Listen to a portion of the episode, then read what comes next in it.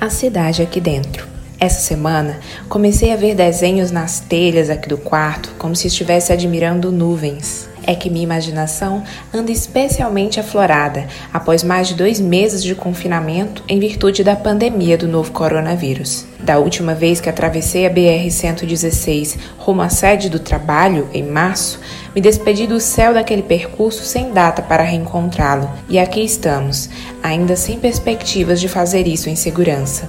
Sabe que nesse tempo todo não saí de casa nem para comprar pão? É que onde eu moro, se você dá um grito, o dono do mercadinho do outro lado da rua já manda alguém deixar o pedido. Além disso, os aplicativos têm facilitado muito os processos, atendendo boa parte das necessidades de quem pode ficar em isolamento. Sim, porque essa não é definitivamente uma possibilidade para todos, ainda mais numa cidade tão desigual como Fortaleza, onde até manter-se vivo é um privilégio.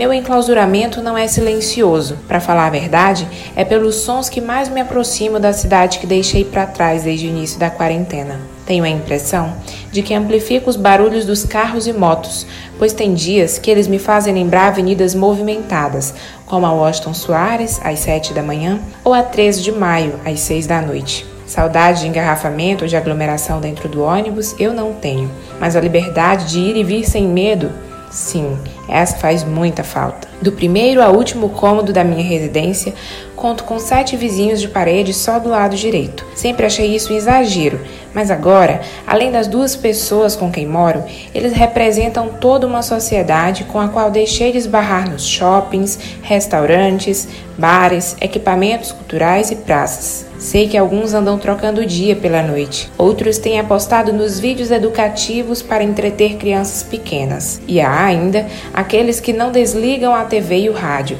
sedentos por boas notícias e músicas para acompanhar os serviços domésticos. Costumo me entreter com as discussões que permeiam os diálogos deles, mesmo não sendo diretamente convidada a participar. Outro dia, um casal debatia em alto e bom som se o governador estava certo ou errado em emendar tantos decretos de isolamento. Não chegaram a uma conclusão comum, mas os suspiros finais de ambos os lados evidenciaram uma certeza partilhada. Do lado em que estiver a cura ou a prevenção para essa doença que tem levado tantos amores, eles estarão. Em meio a tudo isso, parece mesmo que criei a minha própria cidade aqui dentro. Da sala de entrada ao quintal dos fundos, vejo todas as regionais com suas divisas imaginárias. O corredor conduz meu percurso e o celular me aproxima simbolicamente das pessoas que eu encontraria fisicamente durante essa viagem.